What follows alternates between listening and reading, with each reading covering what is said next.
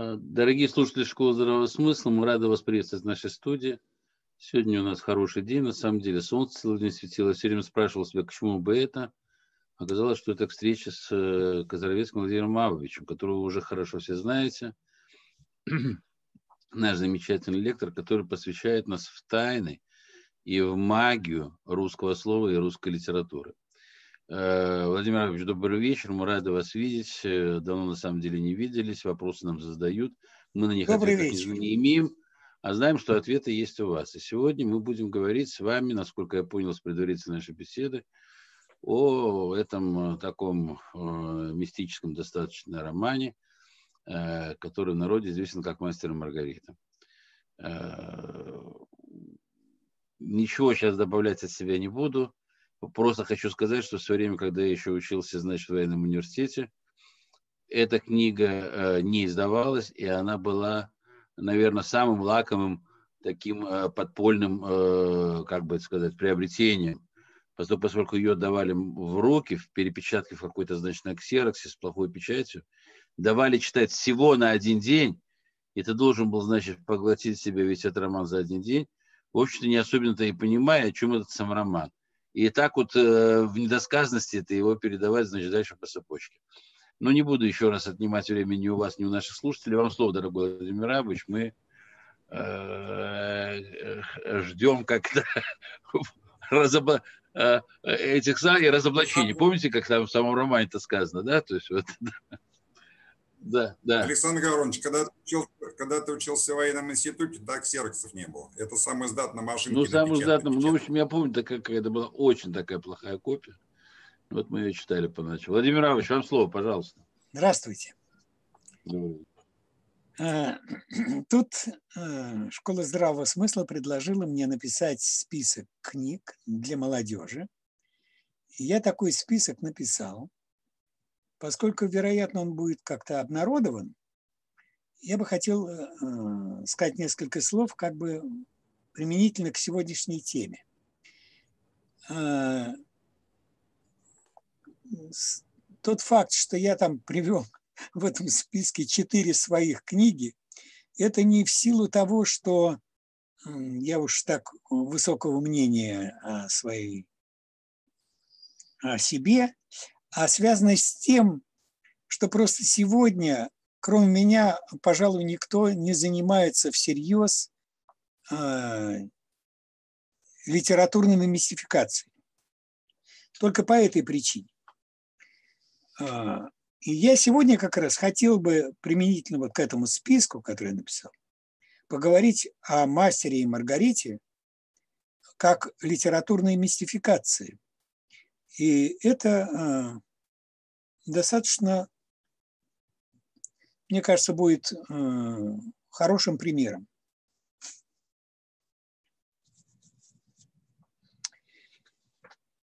А,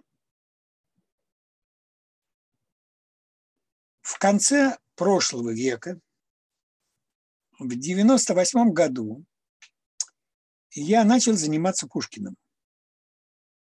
Началось все это с того, что я отрецензировал две книги, э, книж, книжки «Конек-горбунок», каждая из которых содержала статью Александра Лациса э, о том, что это литературная мистификация.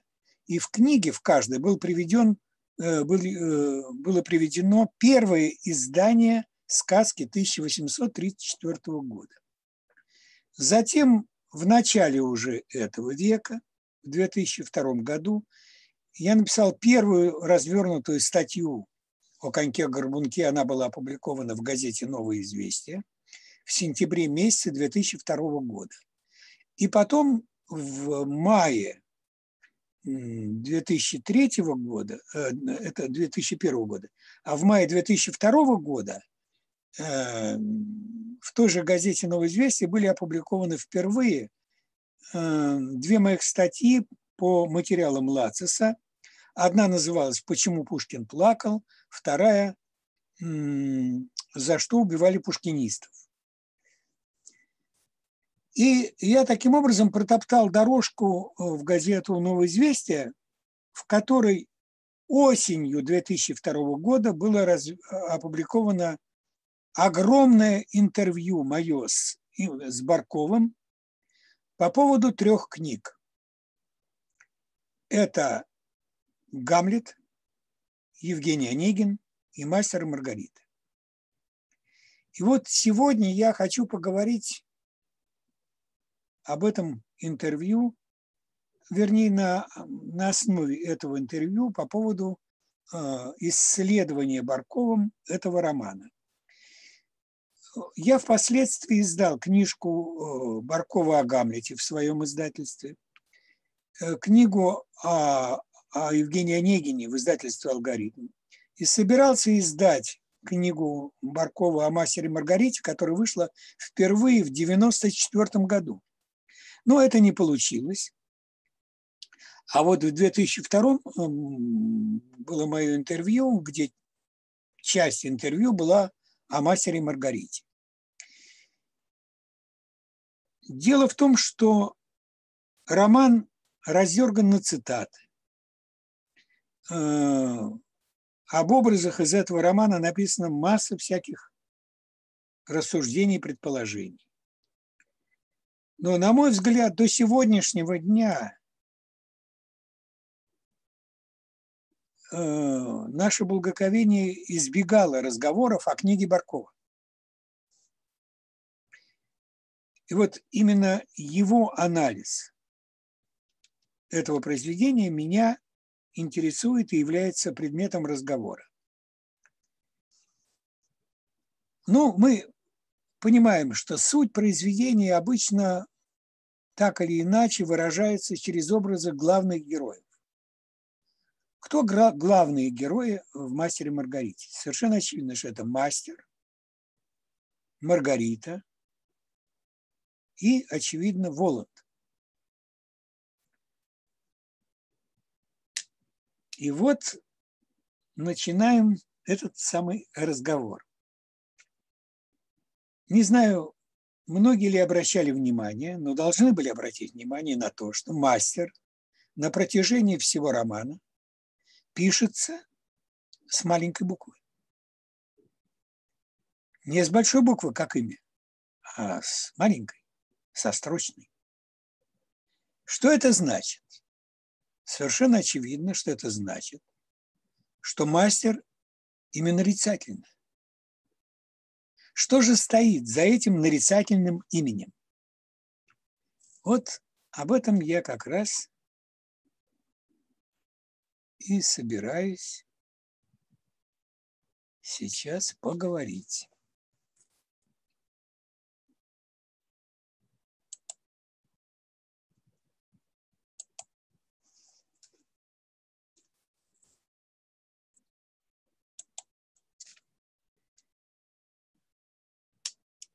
Первый вопрос, который был задан мною Баркову в этом интервью, что стоит за именем мастер?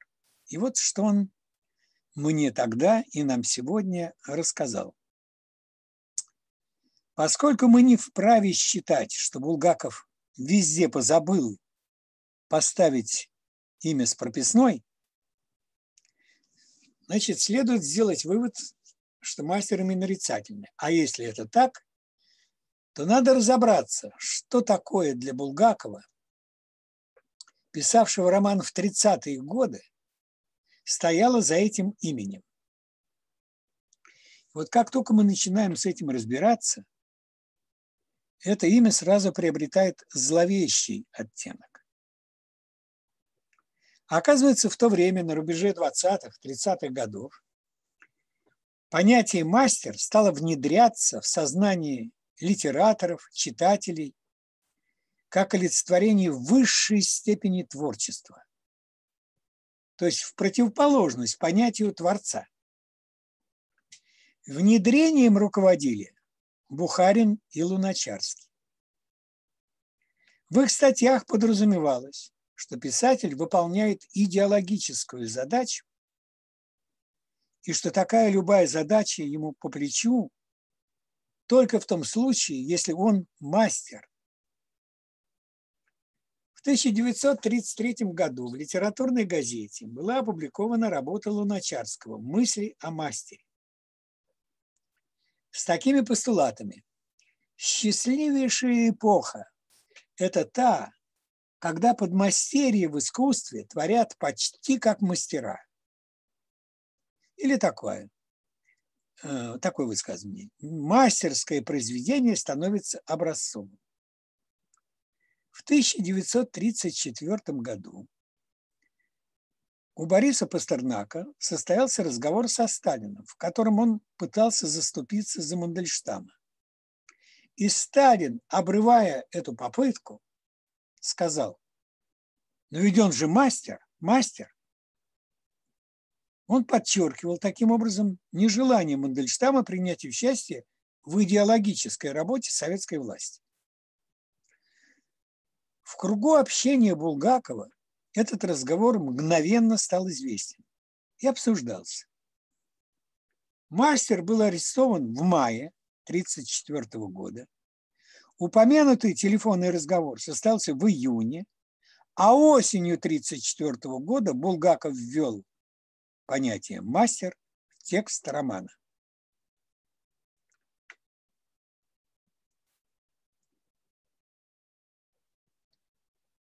Силу своего прирожденного дара сатирика Булгаков не мог не обратить это внимание и не мог не отреагировать. Он был не только в курсе этой идеологической обработки массового писательского сознания. И доказательством этому имеется в самом тексте романа. Бездомный в разговоре с мастером, который за балконом проник в его комнату в больнице, спрашивает мастера, вы писатель? Тот отвечает противопоставительно. Я мастер. И подчеркивая это противопоставление, Булгаков добавляет, что он не только потемнел лицом и сделался суров, но и погрозил Ивану кулаком. Что это значит? Мастер – это писатель, принявший советскую власть и советскую идеологию, и вместе с этим взявший на себя обязанности труд участия в идеологической обработке окружающих. На этом основании Булгаков расшифровывает булгаковский массолит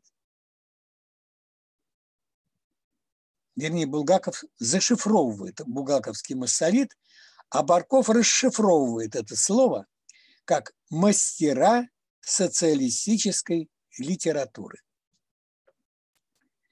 Как производится эта идеологическая обработка, Булгаков показывает на примере поэта Ивана Бездомного.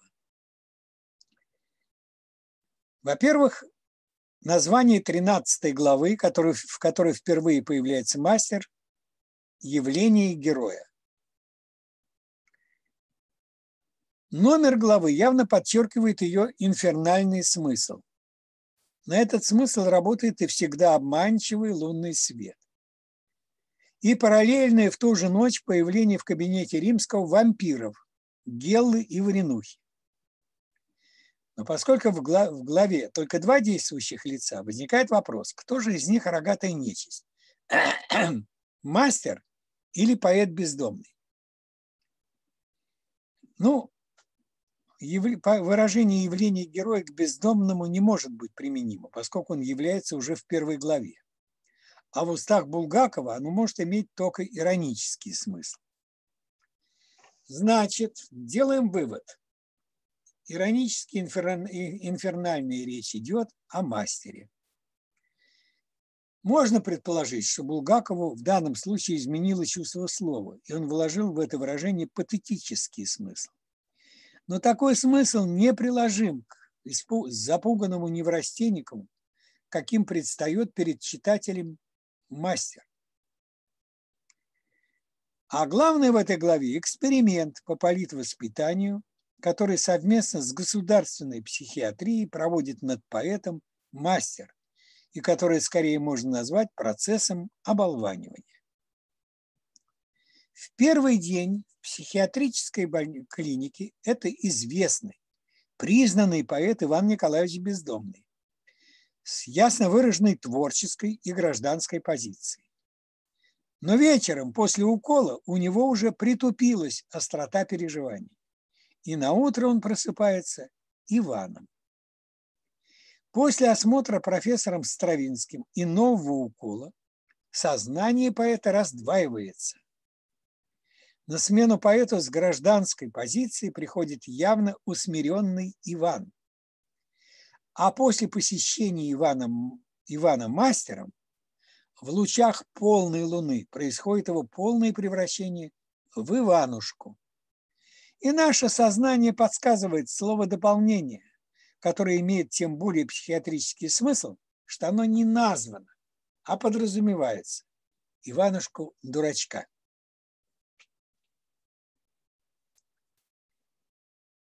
Булгаков просто предсказал советскую судебную психиатрическую медицину 60-х, 80-х.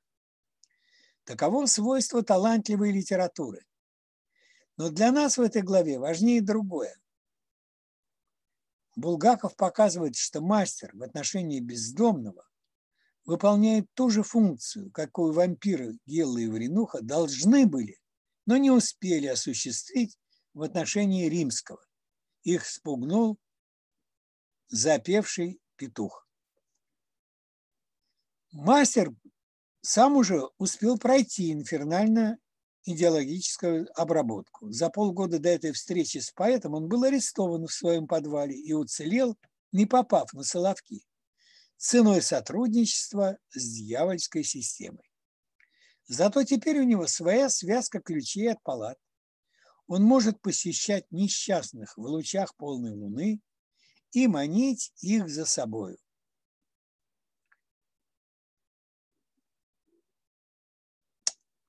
Кульминационный момент в изображенной Булгаковым эволюции мастера – его беседа с Воландом.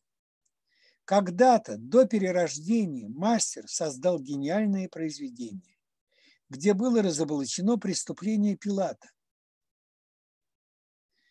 который отправил на, сре... на крест Иисуса Христа. Воланд предлагает развить эту тему, то есть разоблачить режим и массолит. Но мастер отказывается, ему это неинтересно, а собственный роман ненавистен. Он приобрел власть и стал пособником рогатой нечисти, власти режима. И лишь изредка его, как и Пилата, мучит совесть и ночью при луне мне нет покоя. В этой связи покой, который ему подарен в конце романа, Булгаков, внук священника, сын профессора духовной академии и религиозный человек, понимал в рамках христианской морали, в христианской морали как забвение. В этом интервью я в этом месте задал Баркову вопрос. В таком случае прототипом мастера должен был быть какой-нибудь известный писатель. Кто же именно? И Барков ответил, Горький. «Ничего себе, вы это можете доказать?» – спросил я Баркова. И Барков на это ответил, а это и доказывать не надо. Горьковскими адресами роман перенасыщен. Просто нас сегодня Горький не интересует. Он на наших глазах уходит в небытие, в забвение. А в 30-е годы все булгаковские аллюзии в его адрес были прозрачны. В романе множество горьковских меток. От марки каприйского вина и ассоциации с переназванием Тверской и с названием романа «Мать» до общеизвестных, неожиданных слез Горького. А Горький, как известно, был гораздо на неожиданные слезы по поводу любого показавшегося ему талантливым человека. Год, месяц и день смерти мастера Булгаков не только наметил с помощью всевозможных подсказок, скрытых временных меток, вплоть до дат полнолуния и солнечного затмения, но и задублировал эту информацию так, что ошибиться невозможно. Это 19 июня 1936 года, день смерти Горького.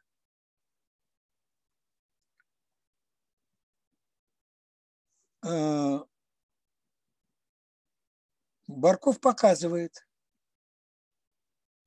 что Евангелие, которое принято называть Евангелием от Булгакова, на самом деле Евангелие от Горького, написанное как пародия на козлиный пергамент Левия Матвея, то есть четверо Евангелия Льва Толстого.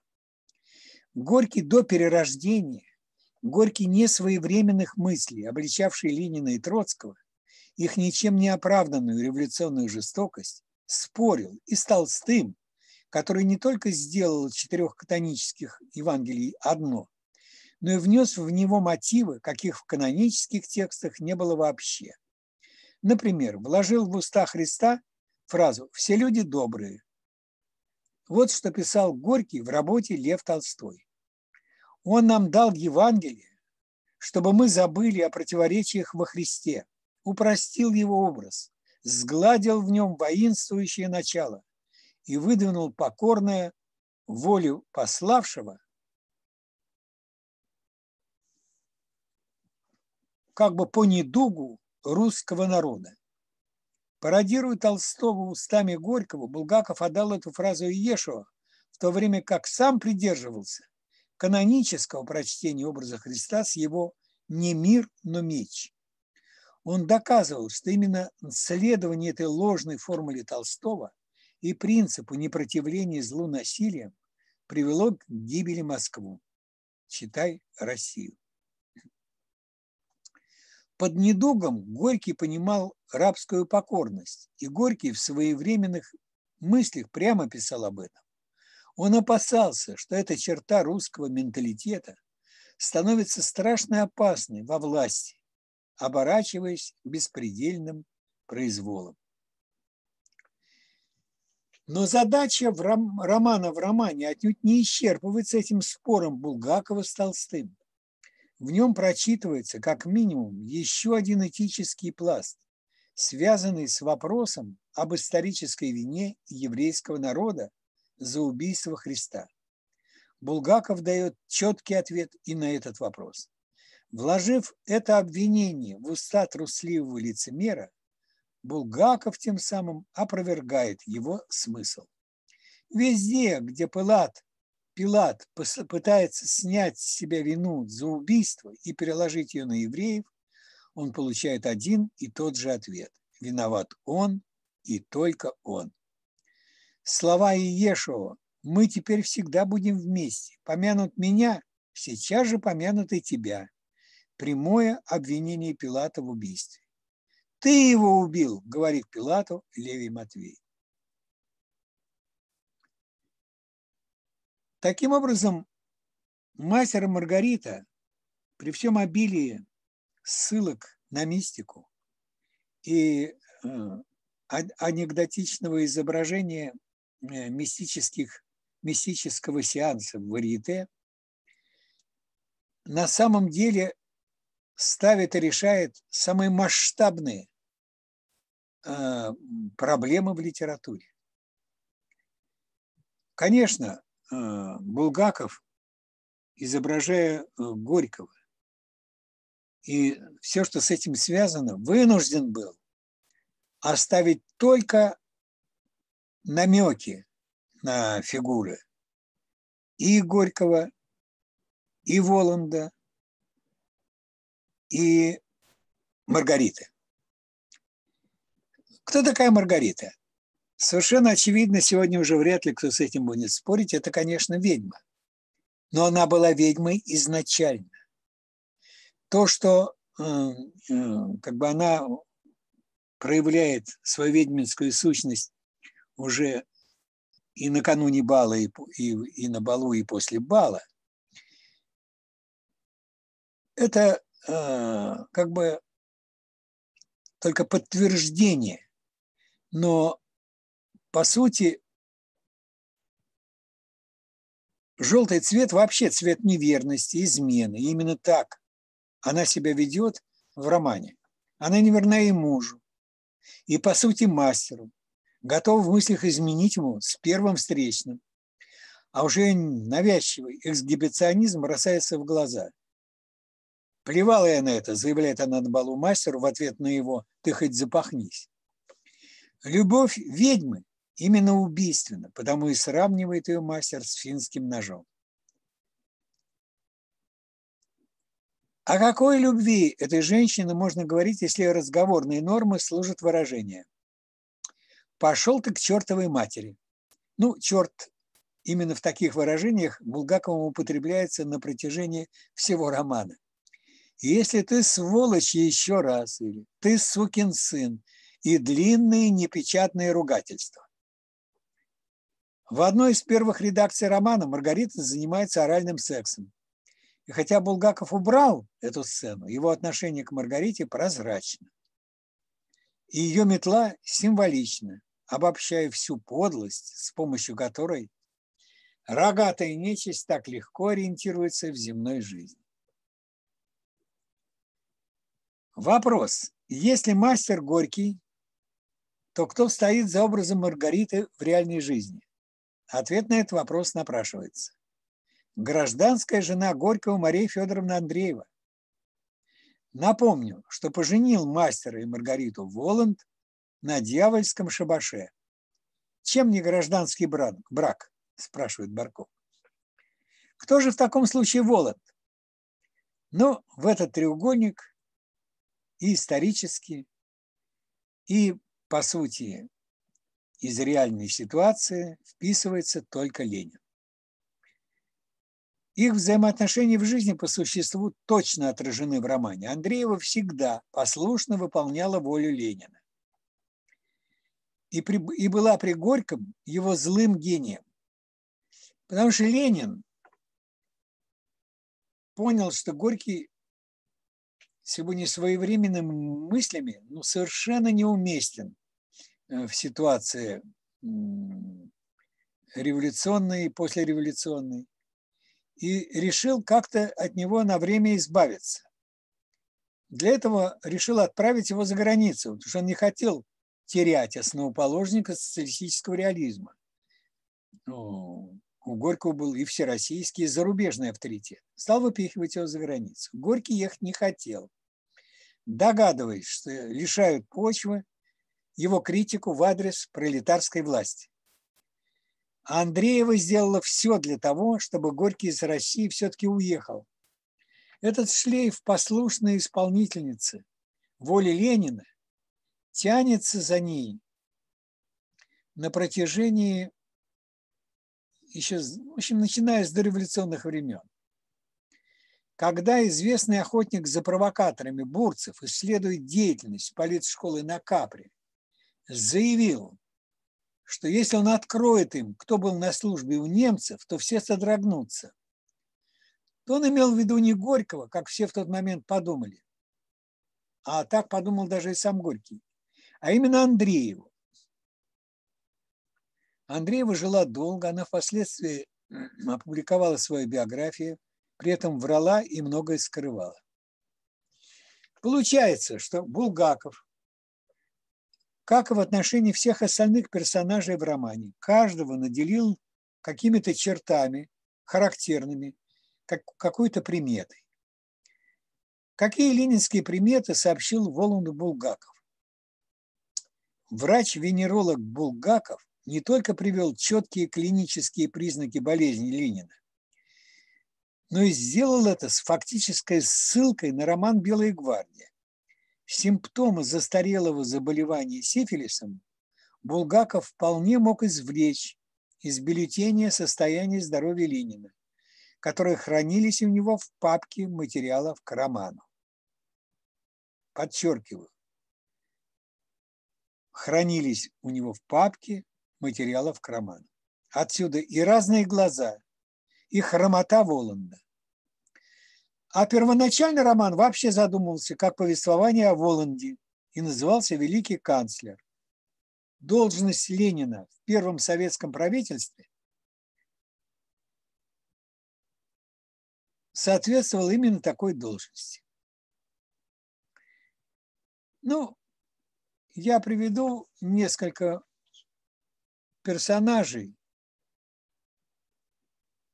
для подтверждения того, что Булгаков наделил каждого персонажа некими характерными чертами. Кто такая Гела?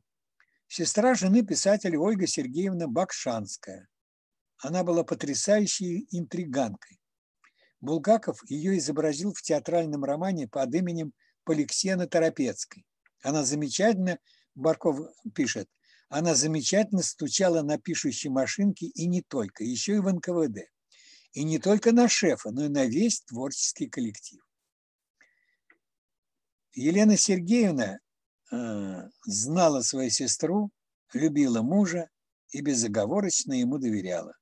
Потому и спокойно отнеслась к этому изображению. Варенуха Немирович Данченко. Римский Станиславский. В романе вообще очень силен мхатовский пласт, вплоть до точных указаний, что театром варьете был именно МХАТ.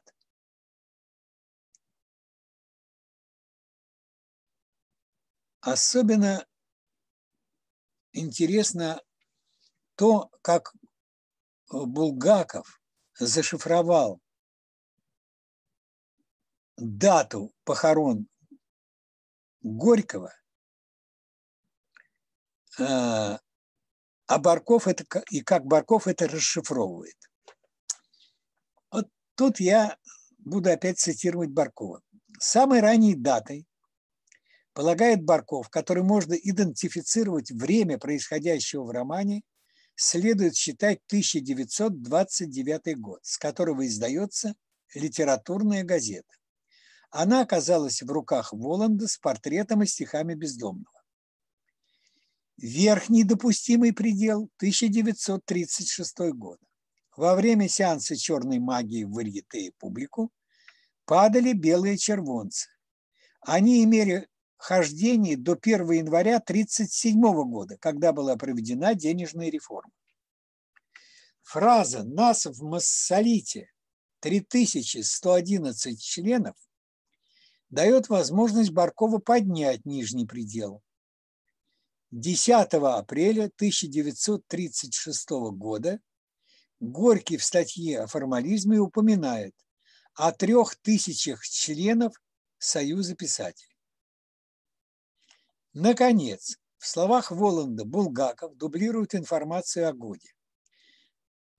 В романе есть место, где э, Воланд раз, э, объясняет заинтересовавшейся глобусом Маргарите, и говорит, мой глобус гораздо удобнее. Тем более, что события мне нужно знать точно. Вот, например, видите, кусок земли, бок которого омывает океан. Смотрите, вот он наливается огнем. Там началась война. А вот Барков показывает, как тонко работал писатель. Его анализ. Сочетание слов «кусок земли» исключает понятие о континенте. Омываемый океаном бок об острове. Следовательно, имеется в виду полуостров. Действительно, в 1936 году, в 1936 году началась гражданская война в Испании. То есть Булгаков знал кого-то, кто незадолго до смерти Горького 18 июня 1936 года, прощание с телом 19 июня и похорон 20 июня, или в близкие к этим датам дни был принят в члены Союза писателей под номером 3111. Барков обратился к мэтрам благоковедения, все члены Союза писателей СССР, с просьбой выяснить по архивам дату выдачи членского билета номер 3111 или дату, когда было зафиксировано такое количество членов ССП. Ему молчаливо отказали в ответе. Далее Барков показывает, как Булгаков уточняет дату смерти Горького. Предсказывая смерть Берлиоза, Воланд произносит каббалистическое заклинание. Раз, два, Меркурий во втором доме, Луна ушла. В, Ново, в уходит, Луна уходит на три дня, то есть ее невозможно видеть. Это устоявшееся словосочетание, пишет Барков. И там же, во втором доме планет, зодиакальном созвездии Тельца, в 1936 году Меркурий находился с середины мая до третьей декады июня. В этот период было два новолуния. Неопределенность устраняется началом фразы Воланда. Раз, два, еще можно сделать вывод о необходимости выбора именно второго новолуния которое имело место 19 июня. Мало того, Булгаков задублировал дату еще и самим упоминанием Меркурия, поскольку в этот день, день прощания с телом Горького, миллионы людей днем увидели эту планету невооруженным глазом. Уникальное астрономическое событие. И тем, что тьма в романе пришла в Москву после смерти мастера, но перед обретением им покоя, Затмение имело место на следующий после смерти Горького год, э, день, но перед погребением его праха 20 июня. И Барков приводит строфу из стихотворения Михаила Светлова, написанного 19 июня 1936 года и на другой день опубликовано в литературной газете. Гроб несут на руках, боевого салюта раскаты, и затмению солнца сопутствует сумрак утраты.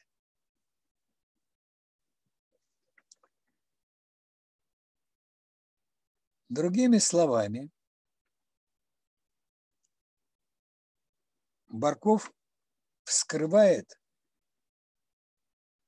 масштабность, истинную масштабность этого произведения, которая гораздо глубже и серьезнее, всех возможных предположений по поводу того, что, что в романе рассказывается, о чем он написан, кто стоит за такими образами, как мастер, Маргарита, Воланд. При этом бросается в глаза сложность построения всех трех произведений. Причем в творчестве каждого из них это не единичный случай. Все эти произведения построены как мини-пеи с передачей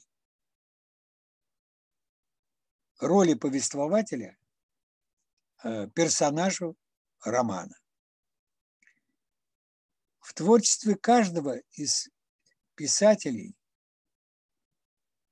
о произведениях которого я брал интервью у Баркова, Шекспира, Пушкина, Булгакова, это не единичный случай. У Шекспира все драмы и некоторые комедии построены по принципу Минипеи. У Пушкина таких произведений около десятка. У Булгакова Минипеями, кроме мастера, является «Бег», «Белая гвардия», «Кабала Святош». Другими словами, гениальность всех трех авторов нами недооценена. Их гений на сегодня существенно выше нашего уровня их понимания. Вот почему я написал список, в котором приведены произведения, фактически наверняка уже прочитанные, э, в том числе и молодежи.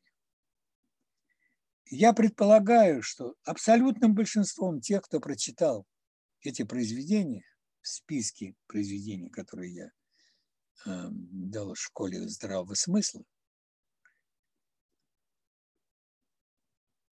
И не, то есть не только мастер Маргарита, и Евгений Онегин, и Гамлет. На самом деле не прочитаны. Истинное содержание этих произведений не понято. Вот почему я предлагаю их не столько читать, сколько перечитывать. И только с этой точки зрения надо подходить к тем книгам, к тем моим книгам, которые я также рекомендовал в этом списке. Это не столько реклама собственной продукции книжной, э, сколько необходимость э, для облег... дать э, путь к пониманию этих произведений в более или менее облегченном варианте. Я столкнулся с тем, что мне было довольно трудно преодолевать э, зашифровки этих произведений, и я немало поломал голову над каждым из этих произведений. И даже э, когда готовился к интервью с Барковым, а это было огромное интервью, пять полных полос полноформатной газеты э, А2, э, которая была опубликована как сериал. 23 ноября первая часть интервью по поводу Гамлета под названием «Кто утопил невинную Офелию?» Даже по названию видно, что это совершенно другой подход к произведению. Э, вторая часть интервью 26 ноября 2002 года. Э, под продолжение интервью по Шекспиру под названием «Не лежащий в своей могиле».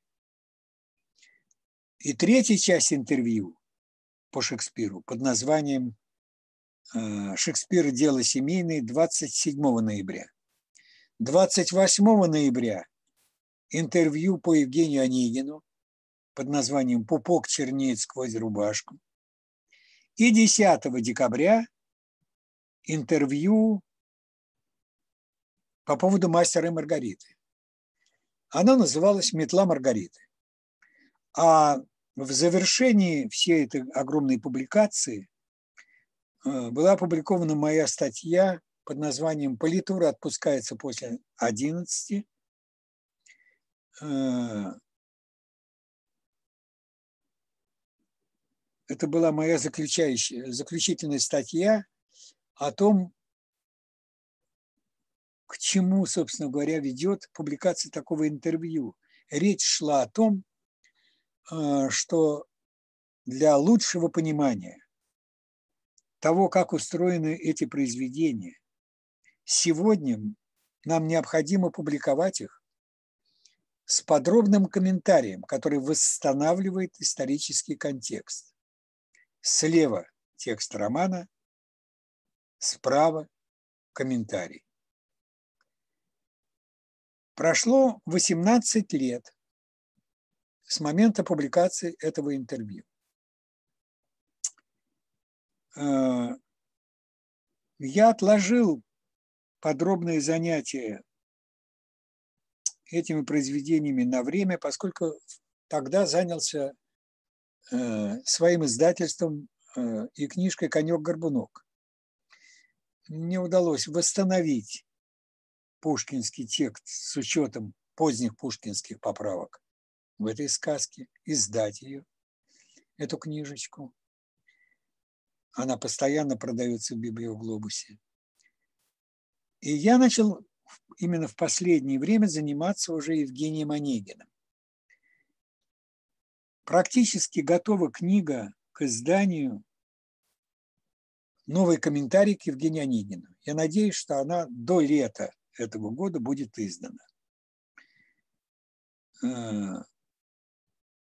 Буду ли я заниматься продолжением э, этой серии – и делать комментарий к Гамлету, и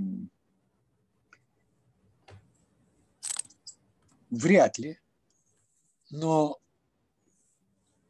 рекомендовать я могу книги уже изданные, потому что книга Баркова «Прогулки с Евгением Онегиным» была издана в 2014 году, она стоит в интернете в открытом доступе.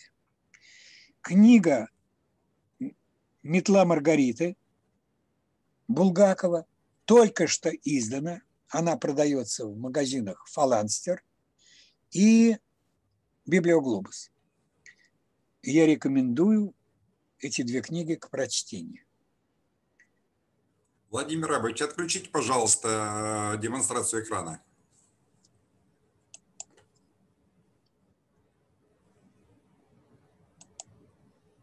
Отключил. Отлично. Владимир Абель, спасибо. У нас, у, нас времени, у нас время осталось буквально несколько минут. А, у меня есть так. небольшая просьба. А, ну, первое, значит, ваш список, э, который вы рекомендовали 10 книг для молодежи уже давно на сайте Школы здравого смысла, поэтому все заходите. Там очень много фамилий, очень известных в нашей стране э, людей, которые рекомендуют свою десятку. Ну, в десятку э, не все укладываются, там некоторые нам присылают и больше. У меня просьба следующая.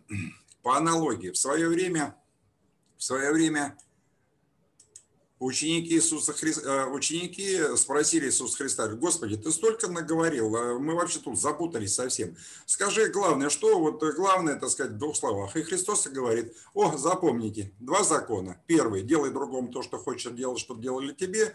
И второе, э, значит, возлюби Господа всею э, душою, сердцем. Да, вот и все. И у меня просьба. Вот у нас была заявлена тема, о чем же на самом деле мастер и Маргарита. Поэтому просьба следующая. Закончите предложение. Роман Мастер и Маргарита, и Маргарита на самом деле о...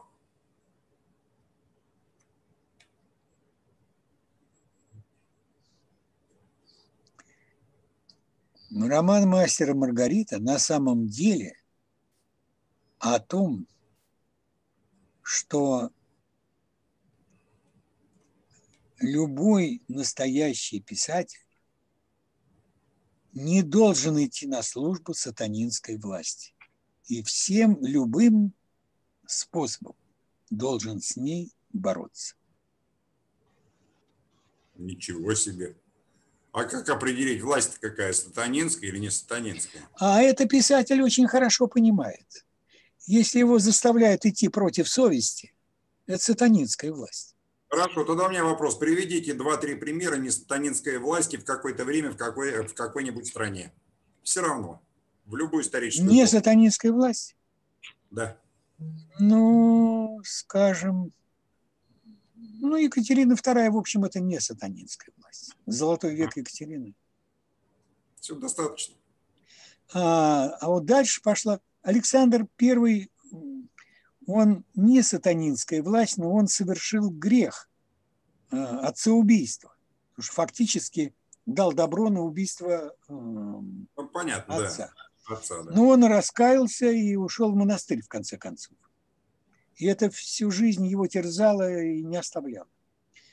А, а вот Николай I уже, уже скорее, скорее сатанинская. Хотя я разделяю его как а, деятеля реформатора и как, а, как императора морализатора. Понятно, да? Да ясно, вы за Пушкина заступаетесь. Что тут непонятно-то? Да, дело не в заступничестве. Пушкин в этом смысле эталон.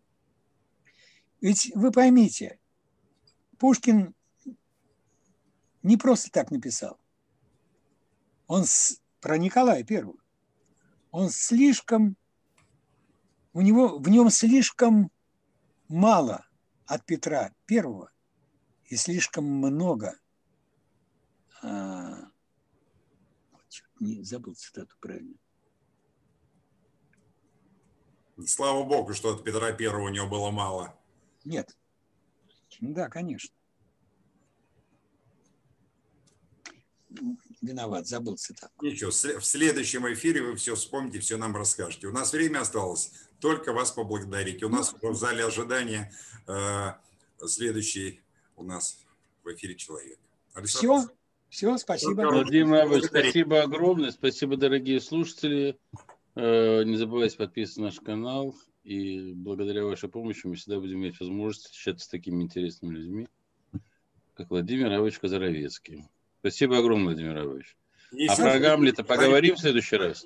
Зайдите на сайт школы, посмотрите список, который Владимир Абович э, рекомендовал к прочтению молодежи. И, и кому там не молодежи, тоже полюбопытствуйте. Спасибо. До свидания. Всего, Всего доброго. доброго. Счастливо. Счастливо.